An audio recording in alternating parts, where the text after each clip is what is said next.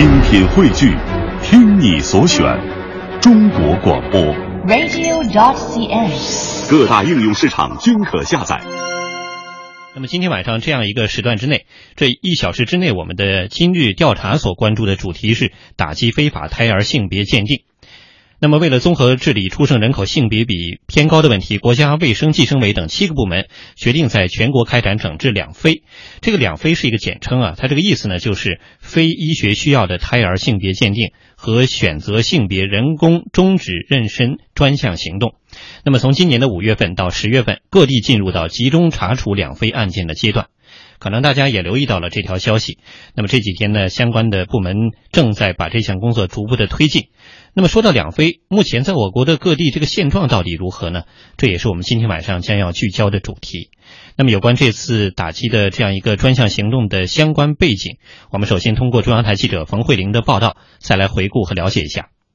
国家卫生计生委等七部门将从五月起，对非医学需要的胎儿性别鉴定和选择性别人工终止妊娠，也就是两非行为进行集中整治。重点查处对象包括医疗卫生、计划生育技术服务机构及其人员、黑诊所和游医等从事两非的行为及其中介。国家卫生计生委副主任王培安特别指出，采血鉴定胎儿性别行为也在严禁之列。加强市级采血鉴定胎儿性别的广告、中介、采血、运输、出警等重点环节的监管，共同打击防控采血鉴定胎儿性别的行为。针对两非行为进行集中整治，这已经是国家卫计委近年来持续进行的工作内容。早在二零一三年九月底，国家卫计委就联合五部委进行了为期一年的打击非法行医专项行动，其中严肃查处两非行为就是重要的内容。国家卫计委主任李斌当时特别强调，要让两非等违法行为成为过街老鼠，人人喊打。哪个地方案件多发频发，哪个地方视而不见。监管打击不力，就要追究相关的责任。就在二零一五年一月底，国家卫计委、中宣部、中央综治办等十四个部委又联合下发关于加强打击防控采血鉴定胎儿性别行为的通知，通知叫停寄血验子，严查境外胎儿性别鉴定的地下产业链。之所以连续采取多部委联合集中整治的行动，与我国男女人口性别比多年来始终处于失衡状态密切相关。目前，世界上有十八个国家和地区的出生人口性别比高于一百零七正常值的上限，而我国是世界上出生人口性别结构失衡最严重、持续时间最长、波及人口最多的国家。国家卫生计生委最新的数据显示，二零一三年我国出生人口性别比为一百一十五点八八，也就是说，每出生一百名女婴，同时会有一百一十五名男婴出生。尽管距离“十二五”期末全国出生人口性别比下降到一百一十五以下的目标还有差距，但相比二零零九年，这个数字已经实现了六连降。李斌坦言，当前打击非医学需要的胎儿性别鉴定和选择性别人工终止妊娠的两非违法行为难度仍然不小。两非行为是导致我国出生人口性别比长期偏高的直接原因。二零一四年。全国新立案查实涉案育龄妇女五千一百五十七人，共结案八千二百五十一例，给予重大处罚的七百三十二例，只占结案量的百分之九。两非的行为发现、取证、查处难度很大，加上市场需求和谋取暴利的双重驱动，跨省域的作案增多。在个别地方，甚至形成了黑色的暴力产业链。多位专家提出，由于我国出生人口性别比多年失衡，在未来二十年内，因缺少竞争力而找不到配偶的男性人数将大幅增加。部分男性可能将通过购买形式组建家庭，容易形成婚姻买卖市场。出生人口性别比如果持续偏高，女性在社会人口中比例的萎缩，必然会导致人口再生产能力的降低，出生率水平下降，人口总量和适龄劳动人口规模减少，人口老龄化加快，造成人口严重萎缩，影响人口长期持续发展，对社会经济系统的冲击将是全方位的。嗯，这个报道听完了，应该说时间不长的一段报道，内容非常丰富。我相信大家也可能会从这样一个短短的报道当中找到很多关键词。其实简而言之，一些数字就说明未来很简单，可能我们身边的这个光棍会越来越多了啊，呃，这是一个大的背景。呃，刚才有一些数据也告诉我们了。那么截至目前呢，最新的这个我国的人口性别比是一百一十五点八八啊。另外呢，对于这样一个两非行为的查处过程中，就发现有很多的这个问题和因素，比如说市场需求啊、谋取暴利啊，那么产生的暴利的产业链呀，已经不是因为这次的专项行动而带来的新的命题，最近这几年来都在发生。那么。这一次的这个专项行动，它从国家层面，从这样一个大的面上来进行的话，接下来会起到多大的效果？它的难点有哪些呢？嗯，其实刚才注意到一点，就是说查处这类的东西，就发现、取证和查处难度都很大。嗯，那么我们肯定要问，这是为什么？因为我觉得这个，首先这个从查处这个困难来告诉我们，这件事情应该说是它有一个强大的市场需求。嗯，呃，刚才说这个男女性别这个比例的问题，你说光棍可能会多了，但是所有，呃，想鉴别胎儿性别的这些人。从来都不会考虑，不会考虑这问题。个人层面上不会考虑，对他觉得这事儿差几岁的，不会说是这个二十就找二十，二十五就找二十或者到不了我的身上。对，肯定轮不到我。嗯然后我孩子很会优秀啊，我会加大力量去培养他，怎么怎么的，永远有侥幸心理。所以嗯从个人层面上，你让他把这个问题完全杜绝掉，我觉得不不太可能。嗯，因为另外一个很重要的一个原因就是我们的传统的这种意识，嗯这个重男轻女这个东西，呃，不是在一朝一夕，这么多年了，我们讲男女平等讲了这么多年了，这个到目前仍然存在这种情况。特别是我觉得在这个二胎化政策这个出台以来，嗯，我身边有很多朋友就可能，比方说，第一个是女孩的，多数是第一个是女孩的，嗯还要再生二胎，是因为可能还是想要一个男孩，多多少少有这种心态。嗯我觉得呢，这个是一个传统观念，你让他从根本上去扭转，我觉得也不是一个一朝一夕的事情。嗯呃，尽管我们讲男女平等，嗯、讲了这个很多年了，但是其实从世界范围内来看，嗯，它不可能做到完全的平等。嗯但是呢，从国家的层面来讲，这个男女性别比例的这种这种政策的这种调剂，我觉得是有必要的，因为这是一个国家战略，是涉及到一个民族、嗯一个种族的一个战略。就是说，如果它的真的呃到了那种就是这种比例特别失调的情况下，刚才谈到了，包括对我们的经济发展啊，对这种呃人口的这种出生率的水平啊等等等等，都会带来这种灾难性的后果。嗯但是这个问题就在于。政府层面应该管，而且也在管，嗯但是这件事情得不到或者得到的从民间、从个人个体这里边来讲得到的支持并不够，嗯，这个是这个问题的核心所在。那它的核心就是一个传统观念，我觉得还在做重，就是说，如果我们的传统观观念不能够得到改变的话，这件事情它就永远会有市场。嗯那么我觉得呢，呃，这个加大这个打击的力度，呃，这个搞这个几个月的这个东西可能会有一定的效果，嗯但是从长远来讲，这个可能也并不是一个根本之计。嗯嗯，我觉得实际上这是一个呃恶性的循环。嗯嗯，从我个人看来，就是说，呃，对于男孩子的要求特别强烈的地方，相对来说他的经济会比较的落后。嗯然后呢，他们呃就非要要一个男孩，甚至不惜可能会是呃去抱养一个嗯，买一个。然后呢，这些男孩儿长大之后，因为他们的家庭环境相对来说比较的不好，嗯这是实际情况哈。就是呃买完了之后，然后这孩子也不可能得到一个好的一个教育之后，他就会变得很贫穷，嗯很贫穷，他就娶不上媳妇儿，嗯然后就会遇到一个情况，就是给他娶媳妇儿。嗯那娶媳妇儿怎么办呢？那就只能是，要么就是从国内骗，嗯要么就是从国外骗，现在就是这这两种情况，一般来说就是这样。然后，呃，骗完了之后，然后生下了孩子，生下孩子之后呢，一旦这个妇女被解救了，这个孩子就可能面临没有妈妈。经常的这种情况就是这样恶性的就循环，衍生出很多社会问题。然后我再要一个男孩儿，嗯然后这男孩儿还是在这种很贫穷的这种情况下，因为通常来说，我们发现这个社会越就是越进步，对于女女孩儿和男孩儿这个，我觉得还是不一样的。你想，在嗯北京，呃，很多家长还是能够接受自己的孩子是一个女孩儿，嗯当然他也不他仅接受，而且对还喜希对对，觉得女孩儿特别好，就是女孩儿会更贴心一些。嗯呃我们现在其实呃说说句实话，我个人觉得就是女孩儿可能会更帮衬家里一些，嗯，男孩可能反而嗯不是那么的，就是我不是说男孩不好啊，就是说男孩可能不那么贴心。就容易当这个 父母年老之后别把不太能够今天的节目指得上。变成了男女 对，我不是这个意思。所以从这个意义上来讲，我觉得嗯呃，呃，就是一方面我们需要打打击这一种呃，就是非法的鉴别胎儿的性别，嗯另外一方面，其实我们也需要呃提高一些呃地方它的经济水平。对，你只有当提到它的经济水平，它不需要靠养儿防老对这样一种方式，然后人们在经济水平提高的时候，我觉得都他的。就是思想文化境界也会逐步逐步的提高，对，只有这样他才能可能解决问题。嗯如果他一直生活在赤贫的情况下，嗯一直是就是这种传统观念的话，那么这种问题就很难解决。对，大家可能也能够从这个角度去分析这个问题哈。一个有这个传统的观念问题，还有地方经济发展问题，包括文化啊，还有地区的这个经济规划等等许多因素。那么至少在现阶段呢，对于这样的这个两非的打击是接二连三。从五年前开始，我们就能够查到各地就相继出台类似的规则，直到这一次呢，从国家层面又继续出台这个大的力度、大的层面的这样一个相继的呃进行的这个打击的工作和活动。其实此前在这个征求意见阶段啊，就有各地的相关职能部门人士认为，呃，多部门的禁令可以适当的加重对于从事两非人员的处罚，起到真正的震慑作用，减少犯案的反复性。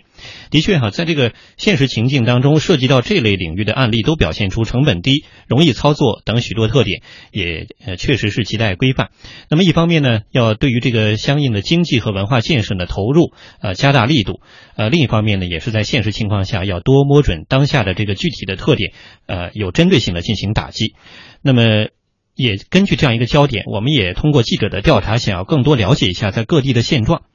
呃，我们的记者在安徽采访的时候发现，安徽淮北市啊睢溪县检察院的一位检察员在查办当地一个叫“四一二”大案的时候，呃，这位叫郑万胜的检察员就告诉我们的记者说，这个两非的案例啊，一般来说利润是非常高的，犯罪成本很低。比如说非法鉴定性别。非常的暴利，一份药品的成本是三十块钱，而他收这个去寻找他们鉴定的这个家庭，一般要收三千块钱或者更高。那么药流后啊，这个输液还要另收费用。那么与此相伴的这个暴利和灰色产业链条又是比比皆是。那当然了，这个也是跟现在的。所谓的这种市场需求有关联，那我们的记者就选取了几个地方进行了调查。在河南的郑州，今天上午，记者佯装怀有两个月身孕的孕妇，走访调查隐于都市村庄的诊所，发现三分之二的诊所都经营有鉴别胎儿性别的业务。除此之外呢，一些诊所更是大胆的开展人流手术，价格比正规医院还要便宜许多。记者在网上搜寻郑州胎儿性别鉴定的地方，网上的一些贴吧内出现了很多相关帖子。在其中的一个帖子上，一位热心的网友不仅贴出了自己曾经做过胎儿鉴定诊所的名字和位置，还把当时帮他做鉴定大夫的电话贴了上去。于是记者拨通了这位胡姓大夫的电话。你这是不是周庄那个诊所是吧？啊，先做了一个性别鉴定的，嗯，你那现在能做怀孕多长时间了？两个多月。查不出来了，两个多月还有点小的，三个多月呗。啊，那那是在哪个位置？中州大道莲湖高速这边的。大概做一次得多少钱？一般，俺这看了也可严，一般俺也不做这。随后，记者来到位于北环的陈寨，这里被市民称为郑州最大的都市村庄，居住着大量的城市流动人口，一些小诊所就坐落在小巷的深处。记者刚一走进深幽喧嚣的街道，就看到路南处挂着一个白色的大牌子，上面写着“诊所”二字。这家诊所的规模类似于社区医院，大概有二百平左右。记者佯装成已有两月身孕的孕妇，咨询是否能够做胎儿性别鉴定。诊所的大夫表示可以做，但是月份太小，建议记者再等等。不到两月。哪还能？哪有还多四个月？做一次多少钱？二百块，那你多。就在离这家诊所不足五百米的地方，紧邻文化路上有一家名为张玉霞的诊所。这个诊所并不大，六七十平方的屋子里面摆着四张床和两张办公桌，靠里处的一间房门口挂着一个白色的帘子，应该就是诊所所谓的手术室。一位年纪四十岁左右的女大夫告诉记者，他们这里也可以做胎儿性别鉴定，不仅价格低，而且看得准。能做那男女不能？几个月？要俩月还有。一般的这都是几个月能看清，三个半月。通过 B 超声，嗯，看的准不准？准了百分之八九十。做一次多少钱？五十。接下来，这位女大夫说的一番话让记者甚是惊讶。她告诉记者，如果鉴定出来是个女孩不想要的话，他们这里还可以帮助孕妇做人流手术。那要是不想要的，跟咱这儿能做不？可以，也可以做哈。可以。做那多少钱？做一朋友给了七八百块钱。我给他做，就跟着这儿走了。嗯。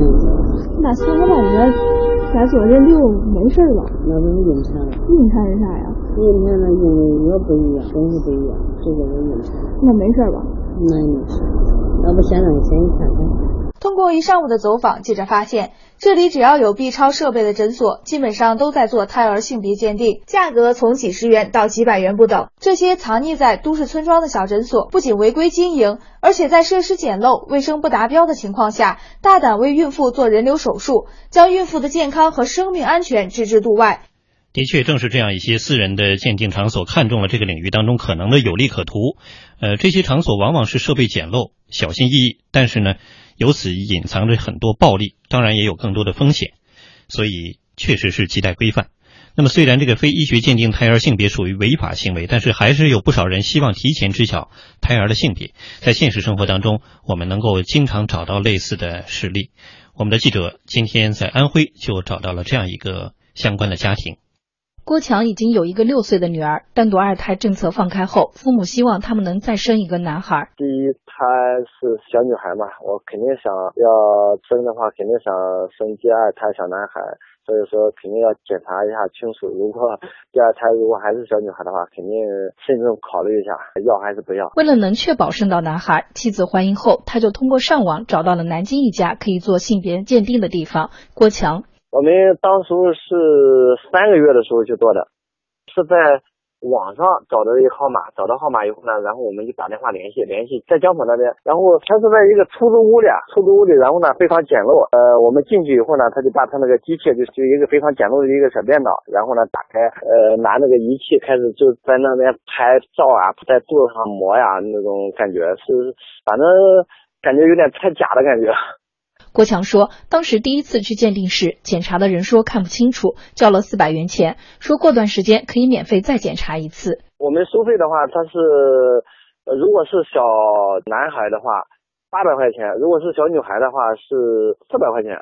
呃，当时我们做的时候，他讲那个意思呢，讲说是看不清，什么翻转的身子根本就没法没法看到，没法看到呢，收了四百块钱。然后他讲，下次等到过两天他翻转过来的时候还。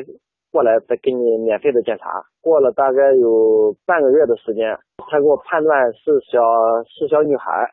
虽然鉴定的结果是女孩，但是郭强觉得那里的仪器和环境都比较简陋，对于鉴定结果不是很相信，更有些不甘心。之后又多方打听，从朋友那得到另一个他认为比较靠谱的鉴定场所。郭强就就不甘心嘛，不甘心，所以说又找其他地方去查。我们有卷云岗，然后呢，当时是花了三百块钱，然后呢是是一个长期的固定的一个点，它那个机器要大，要专业一点，就跟那个医院做 B 超那种感觉是一样的。大概进去以后，呃，不到两分钟，一分多钟就确定下来了，查的是小男孩。呃，这个才最终确定收了三百块钱。郭强也坦言，这是传统观念的落后，但是得到是男孩的消息，他很高兴。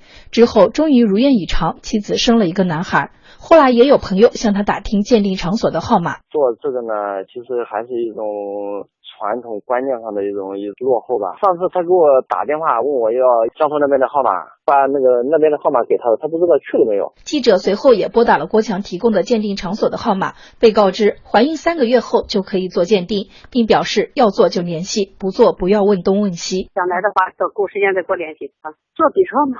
满三个月就可以。你问在什么地方做，怎么哪管做都行了。你要说那么清楚干什么呢？你要问要做的话，你就来就行了。你要问在哪里，肯定有地方给你做，好吧？一边听这个报道，我们直播间啊，呃，我们的观察员也是在思考啊，在讨论。听众朋友也在微博中有留言。的确，其实这个现象已经不是一天两天。那么，持续三十多年，出生性别比偏高，也是我国累计多出生了两千四百万到三千四百万的男孩。那么，由此带来的问题的确也不少。好，欢迎继续锁定中国之声，收听央广夜新闻，我是雨婷。今天直播间两位观察员是彭伟翔和季苏平。这一时段我们来共同关注的是国家相关部委共同举办的这样一个打击两非的行动。呃，的确，我们刚才听到了一些记者的调查，也通过观察员的点评分析啊，大家有了一定的共识。其实，在这个中国之声的微博当中，也有朋友留言，像一片光明在眼前，他说，虽然多地出台禁止非法鉴别胎儿性别的这样一些法条，但是由于重男轻女的观念，特别是这样的传统观念，在某些人心目当中根深蒂固，所以人们还是通过各种手段买通医生啊，或者是通过其他办法进行胎儿鉴定，来决定是否继续妊娠。所以要彻底解决这个问题，一是政府出台法律法规，消除人们在就业等方面的歧视；第二呢，也要加大对于相关的这个医疗机构的监管和处罚力度；第三，要对人流等等进行严格的限制。呃，天涯望博说，如果不对非法胎儿性别鉴定行为进行严厉的打击，就会导致。新生儿性别比例严重失调，若干年之后就会有很多男的娶不到媳妇儿啊！这个刚才我们也说过，他说这样的话也会影响到社会的安宁稳定。而打击的重点其实应该放在个体上，包括这些私营的还没有被监管到的这样的一些诊所，呃，还有就是边远地区社区医院，还有就是广大农村的医疗机构等等。呃，那么这位朋友提到的这个广大农村，呃，的确啊，刚才我们听到的不仅是在各地的城镇，那么在广大农村依然存在对于胎儿性性别需要的这种地域啊、社会啊、文化呀、经济结构各方面的这样一种需求啊。那么对于这个非医学需要，胎儿性别鉴定一直有着相应的需求土壤。我们的记者呢也到农村去了解了一下，在一些地方重男轻女不仅仅是口头上的传统思想，源自于当地养儿防老的经济人文现状，更是制约和影响着人们的选择。李女士今年三十二岁，是河南省舞阳县的一名农村已婚妇女。她和丈夫已经有了一个三岁的可爱女儿。谈起自己的生育计划，李女士告诉记者：“你像我这吧，我头胎是个闺女，二胎我肯定是想要个孩儿。呃，孩儿多了你又养不起，咱不可能要那三四个。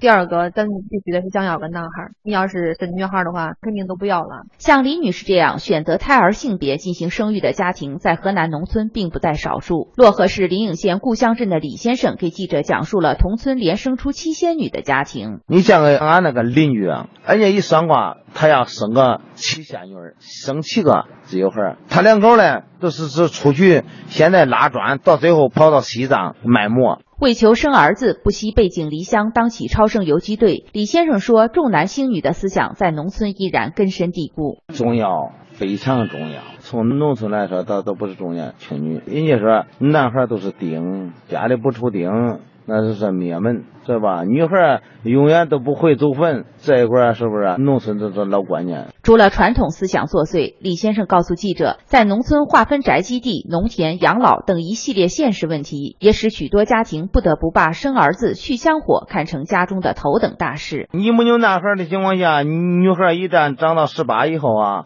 没地了，到时候就是老两口没有女孩的宅基地。女孩从传统观念说哈，她她不属于娘家人。你要说。歧视肯定是有的，不是看不起，从各方面你没有发言权。女儿都出嫁了，你自己独杆司令，你有啥话语权来说咱一个队的事儿？而李先生自己家就曾发生过因无儿养老导致老人意外死亡的悲剧。呃，俺舅十二岁都不在了，俺妈姊妹仨，俺二姨、俺大姨都个人成家了，那就是三，俺姥爷跟俺老娘他俩。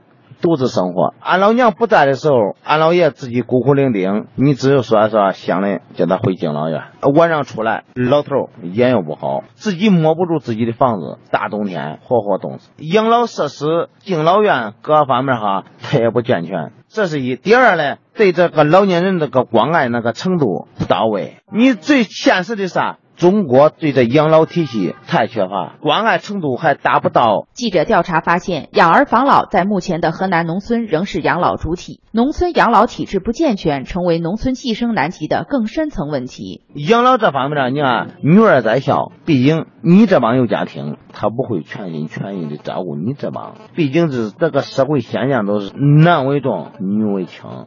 嗯，这个报道其中的这个内容啊，听的是让大家肯定感觉非常的生动。当然，这只是来自河南一个地方，呃，在全国多地不同的地方，它有不同的地域的文化，还有当地的经济社会的发展的程度，但是总有这样一些共性。所以一边听，我相信大家也有一些想要表达的这样一些共鸣哈。呃，同样，微博中呃，微博当中大家留言还在继续过来，像赖爱寻他说，我们这里都是三个月之后就可以知道胎儿的性别啊，您是在什么地方啊？我看一下。是。在广东的汕头啊。他说：“我觉得还是当地这个重男轻女的传统理念太根深蒂固，在我们这儿身边有这样的人，有人生了九个女儿还是没有男孩，最终没办法买了个男孩。”呃，有一位叫劳人的呃微博中的朋友说，一边听着你们的节目，一边我也在思考，从这个该鉴定场所的回应当中，我觉得该鉴定场所。可能存在有不安全的设备或者技术问题。其实，无论是国家是不是允许鉴定胎儿性别，为了保护每一个胎儿的安全本身，那么鉴定场所、医疗设备、技术等很多安安全问题，也需要从最初的这个源头加以重视，要把好关，因为这是人的人的生命问题。呃，听过刚才我们几个地方的调查。呃，彭老师，您有什么感受？其实看起来好像就是一个鉴别性别的这个鉴定问题，其实，但是在从全国来讲，不，农村和城市存在着非常大的区别。对，我觉得我们可以梳理一下有共性的东西，其实是对，呃，未来的一种不确定性，比方说是养老。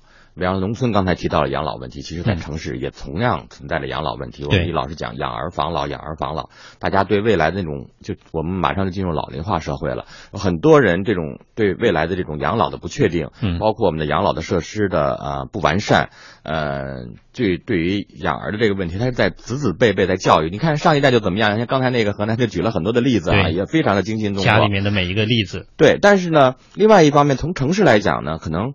大家因为嗯，尽管现在是有这种二孩的这个政策哈，但是呢，大家都知道在城市里边要养一个二孩的这个再养一个孩子成本非常之高，嗯，所以他也在想，那我养两个女儿的话，那么我有没有这个必要？那么我既然有一个女儿了，那么是不是要再生一个男孩？从性别上有所区别啊，妹妹啊，姐姐啊什么之类的，要有个哥哥弟弟，这样的话可能会好一些。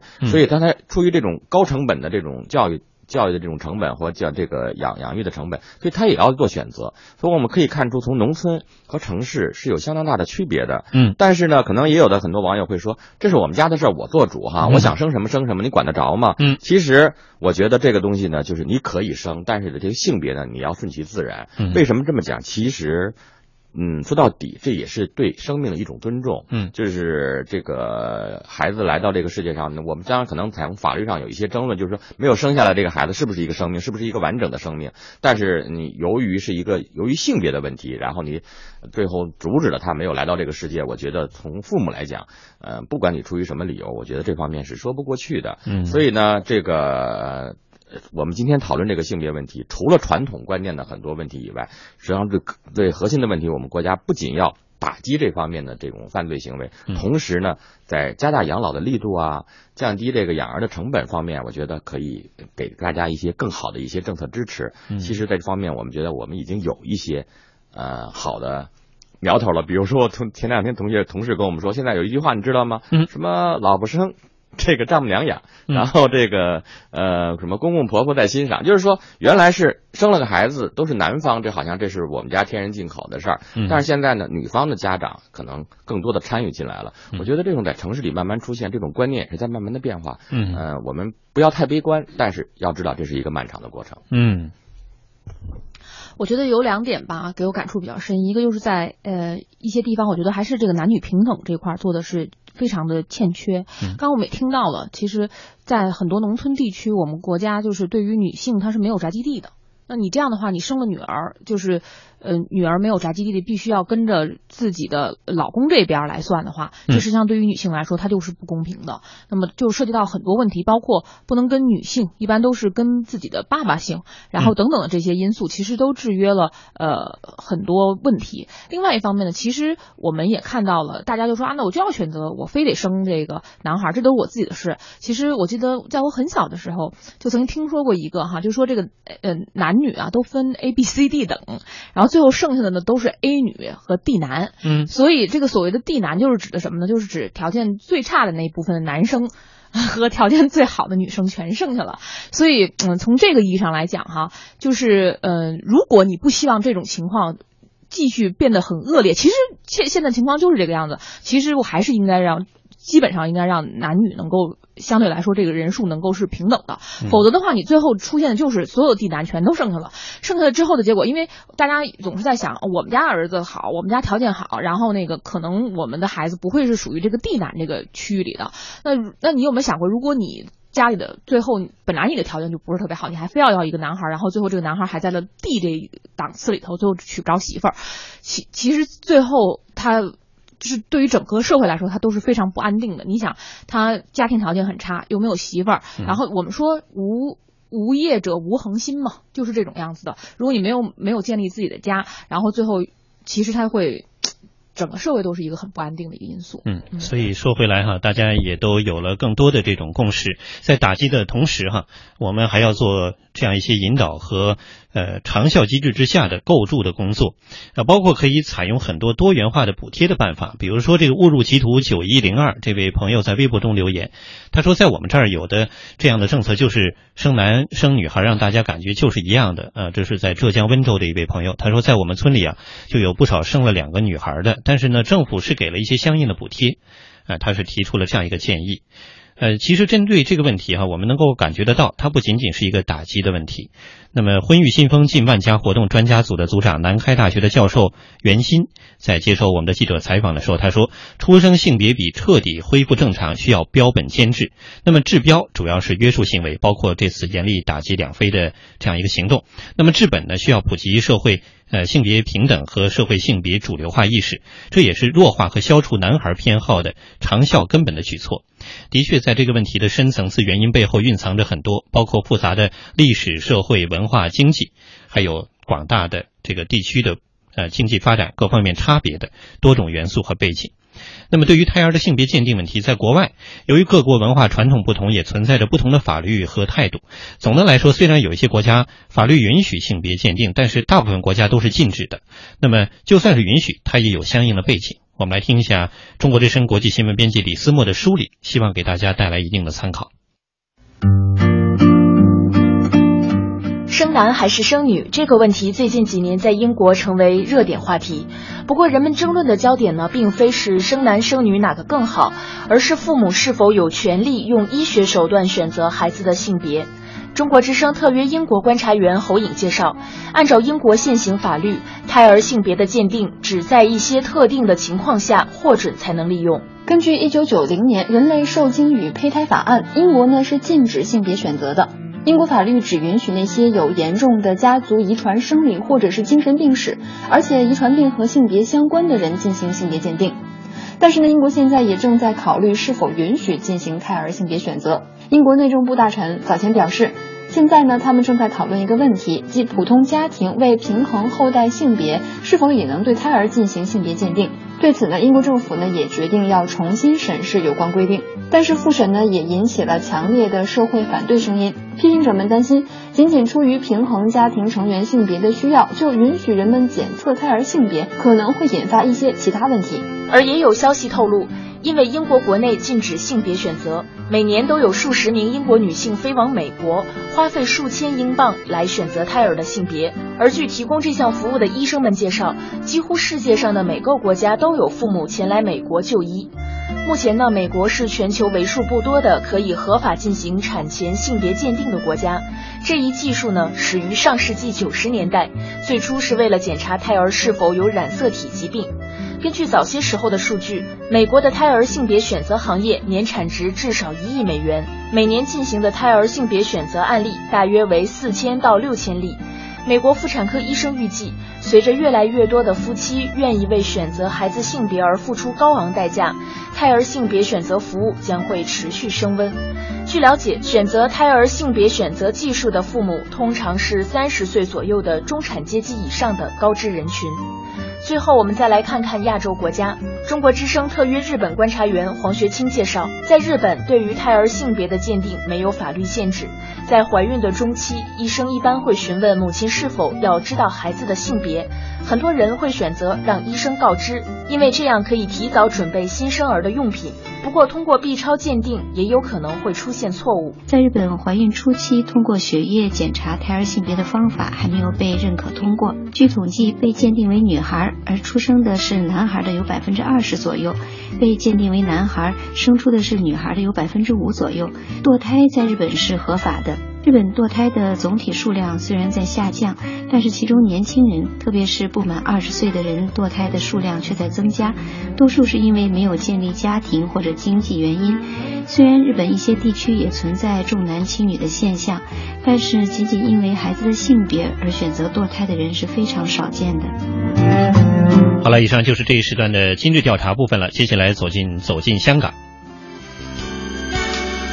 京港直通联手打造中国之声走进香港，为您梳理当周香港要闻大事，一起领略东方之珠今日魅力。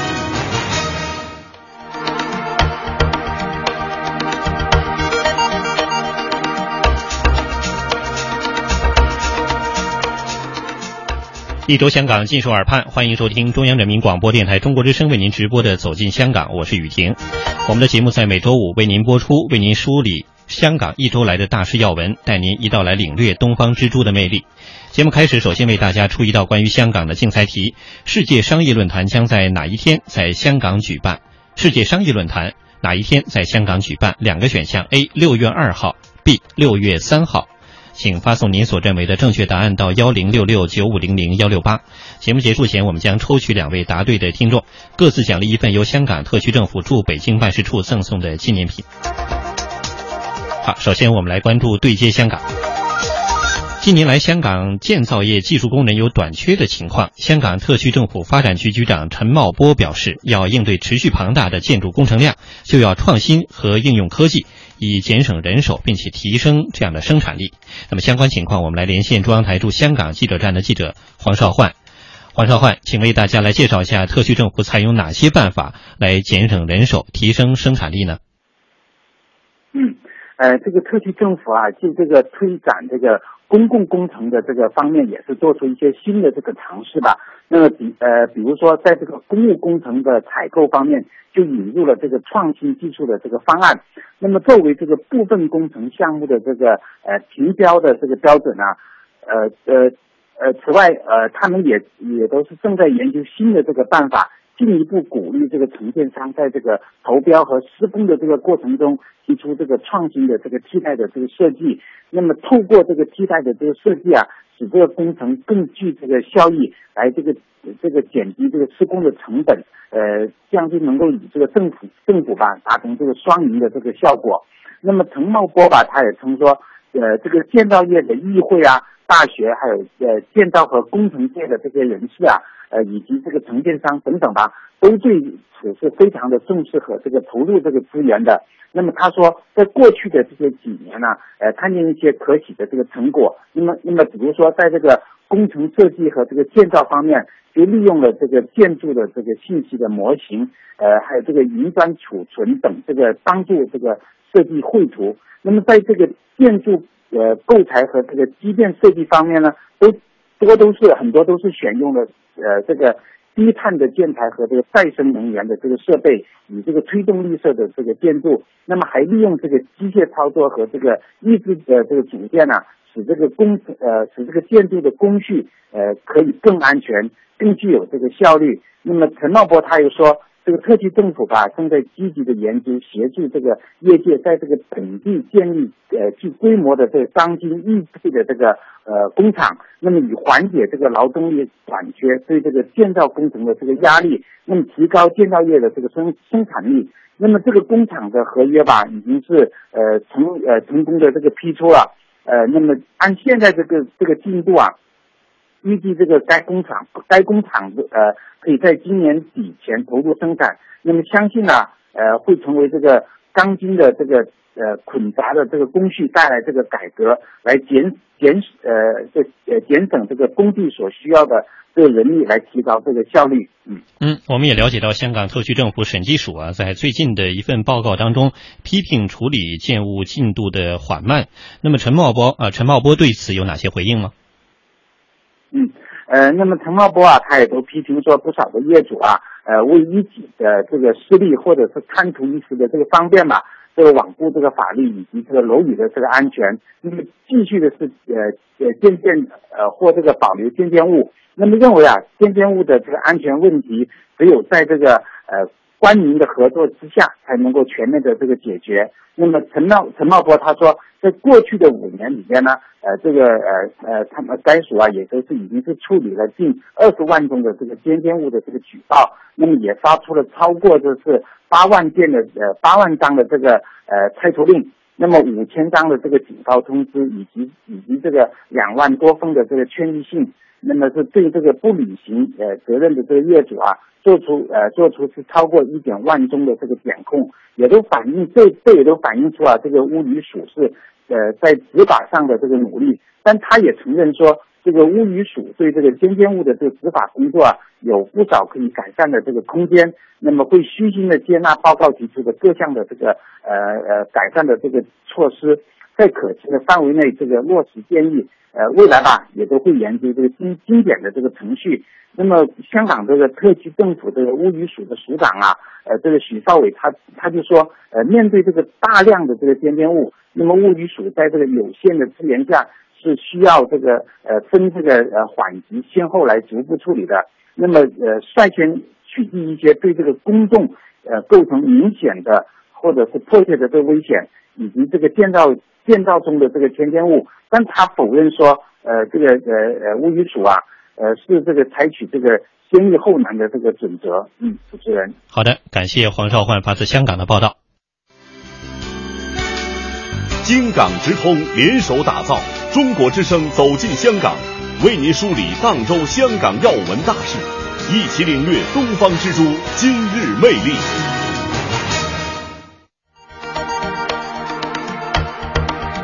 好，下面我们共同走进全景香港，让我带您去浏览香港全景。香港特区政府财政司司长曾俊华昨天在出席由中国社会科学院财经战略研究院和香港中央政策组。联合主办的中国经济运行与政策国际论坛时表示，中央政府在今年三月底发布推动共建“一带一路”的愿景和行动文件，勾画出“一带一路”的发展蓝图。这一战略将为促进对外贸易双向投资、提高储蓄产能运用效率各方面都注入新的动力。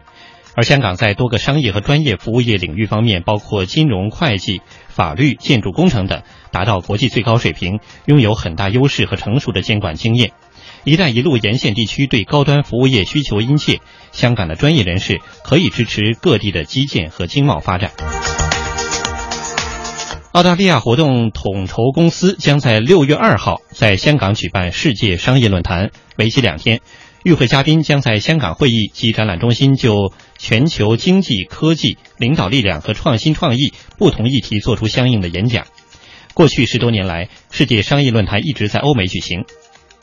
而相关人士表示，伴随着香港作为亚洲国际商业枢纽的地位在不断的提升，跨国企业纷纷到港来设立地区总部，利用香港作为进入内地和亚洲国家的平台，所以有必要将这样一个论坛带到香港。汇聚了全球各地大约两千四百家参展商的第十六届国际食品和饮料、酒店、餐厅和餐饮设备供应及服务展览会六号在香港开幕，场面非常的热闹，可谓是色香味俱全。为期四天的展会，号称亚洲规模最大的食品饮料和酒店餐饮设备贸易展，旨在为业界提供最新的市场资讯以及开拓贸易商机的理想平台。本届展览规模突破历年纪录，横跨三层，共有十四个展览厅，展览场地总面积是六点五万平方米，参展商使用的面积较上届增加百分之十三。本月五号，全国港澳研究会、上海社会科学院港澳研究中心联合举办纪念香港基本法颁布二十五周年研讨会。全国港澳研究会副会长、国务院港澳办港澳研究所所长陈多在会上表示。研讨会是全国范围内纪念香港基本法颁布二十五周年系列活动的组成部分之一。回顾基本法诞生的过程，展望基本法在港实施前景，对于当下的香港社会而言具有重要的意义。他说，基本法自诞生之初就充分体现了一国两制，它蕴含的政治智慧和法理精神是民主立法的产物，也是制度创新的产物。相关的立法经验弥足珍贵。他还指出，不断推进基本法的实施普及，将有助于香港经济社会等各项事务的稳定发展。香港特区政府税务局的局长黄全辉四号表示，二零一四到二零一五年度的税收总额临时数达到三千零一十九亿港元，较去年增加五百八十四亿港元，增幅达到百分之二十四。其中，印花税的收入是七百四十八亿港元，较去年大增百分之八十。香港青年联会及香港政协青年联会主办的政改方案青年论坛昨天在香港台湾举行。全国人大常委范徐丽泰、香港基本法委员会委员谭慧珠及港区全国政协委员黄英豪就香港政治改革发展议题作出专项演讲，并和香港青年联会主席霍启刚以及在场近二百位青年进行了对话。范旭丽泰在演讲时表示，特区政府提出的政改方案是最可行的方案。如果方案无法通过，香港政治发展将原地踏步，更无可能再度优化。他呼吁立法会议员能够听从民意，为香港把握通过政改的机会。